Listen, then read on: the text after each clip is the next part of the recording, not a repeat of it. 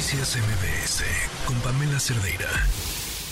Ayer platicábamos ah, acerca de este mm, anuncio eh, sobre la nueva aerolínea del Estado. Eh, se da en, marco de dos situaciones. La compra de la marca mexicana eh, por varios millones, que era una promesa, al parecer, deuda con los extrabajadores de, Mexicana, y la intención del presidente de utilizar esta marca en, en esta nueva aerolínea manejada por la Secretaría de la Defensa. Y, más información sobre esta nueva aerolínea, desde dónde iba a operar, eh, con cuántos vuelos, hacia dónde estos vuelos, la promesa de empezar a vender boletos en septiembre para empezar a operar en diciembre, rentar 10 eh, aviones con todo y tripulación. Eh, hay, datos ahí también interesantes sobre eh, en qué momentos llegarían estos aviones y cuántos, porque no es todos al mismo tiempo. La intención del gobierno de que los boletos cuesten 20% menos de lo que cuestan los boletos. Ahora, no sé con cuál, con cuál, con qué boletos se están comparando, porque entre aerolíneas encontraríamos ya diferencias más o menos hasta de un 20%. Pero bueno, en fin, eso es, eso es lo que se dice. Hay varias preguntas. A mí la, la que más me llama la atención es, o sea, ¿por qué en estos momentos en el país? sería esa una de las prioridades, tener una aerolínea. Y, lo pregunto y lo pongo sobre la mesa porque me acuerdo muchísimo de este discurso, eh, que, eh, discurso de redes, pero que se usaba muchísimo cuando la cancelación del aeropuerto de Texcoco, diciendo, ¿para qué quieren un aeropuerto así? No está en las necesidades de los mexicanos, es un asunto fifi como si solamente, como si viajar fuera un asunto fifi, ¿no? Pero, eh, y digo, me llama mucho la atención porque en, en esa, ahí se enmarcaba esa discusión y después de haberla enmarcado ahí, hoy la prioridad nacional en medio de un discurso de la austeridad republicana, hay que tener una aerolínea. O sea, eh, ¿por qué está o por qué pareciera que esa es ahora la prioridad? A mí eso no, no lo logro responder, pero hay todavía preguntas más profundas, yo porque este es, pues, digamos, de carácter estético. La otra es, ¿qué implicaciones tiene? Eh, a pesar de que se trata de solo 10 aeronaves que ¿Qué, sucede con el mercado nacional? ¿Qué sucede con el resto de las aerolíneas? ¿A quién le pega? Le agradezco mucho a Fernando Gómez Suárez, profesor invitado en posgrado de la Universidad Panamericana, que nos acompañe. ¿Cómo estás, Fernando? Buenas tardes. Muy buenas tardes, Pamela. Encantado de estar con ustedes nuevamente. ¿Qué opinas sobre esto?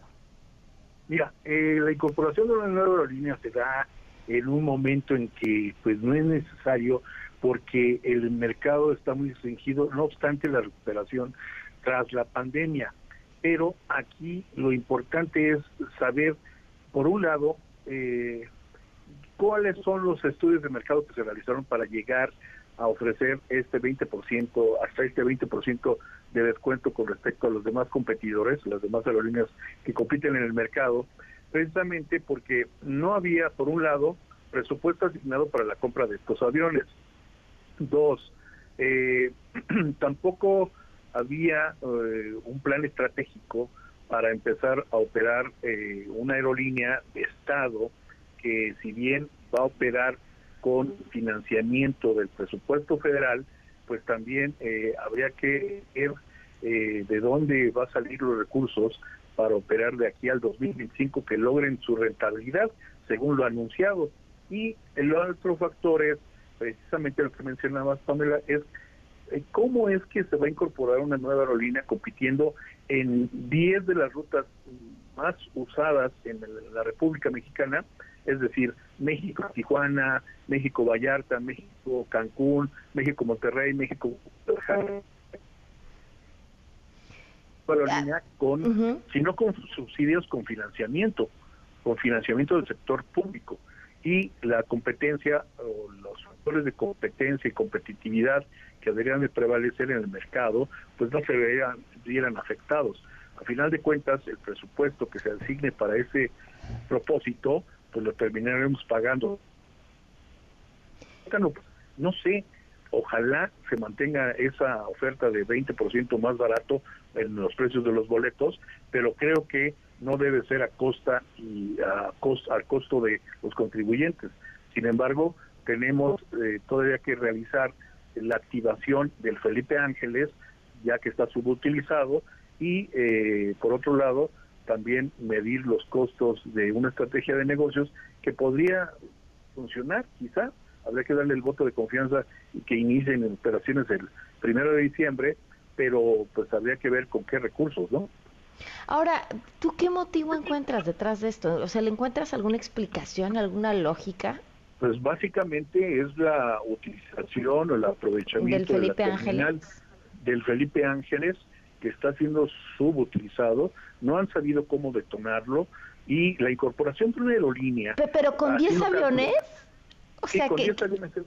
Sí, es muy chiquito. 10 aviones uh, Boeing 737 ya de uso y que con una capacidad de 180 pasajeros por cada uno, pues te da un promedio de pues máximo 200 eh, 200 mil pasajeros al mes contra pues prácticamente eh, 12 millones que maneja perdón 7 5 millones que maneja al mes el aeropuerto capitalino. Pues es una cantidad mínima es un paliativo. Lo que hace falta es una estrategia para detonar más ese aeropuerto, precisamente mediante convenios con diversos países y diversas aerolíneas que no, tampoco por otro lado, no han encontrado la, la, forma de incorporarse porque no les es viable, tanto por conectividad terrestre con el área urbana de la Ciudad de México y otras ciudades importantes, aledañas, para el transporte de carga y para la movilización de pasajeros y que no encuentran tampoco las facilidades o las de cargo, ¿no? O sea, obviamente no en ese sentido, por eso y todas las rutas que deberían de verse por parte de las aerolíneas mexicanas y por parte de las extranjeras.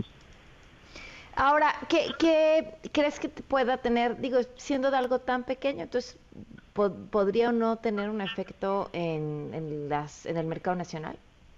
Exacto, o sea, podría tener, podría aportar en cierta forma, pero es una aportación mínima.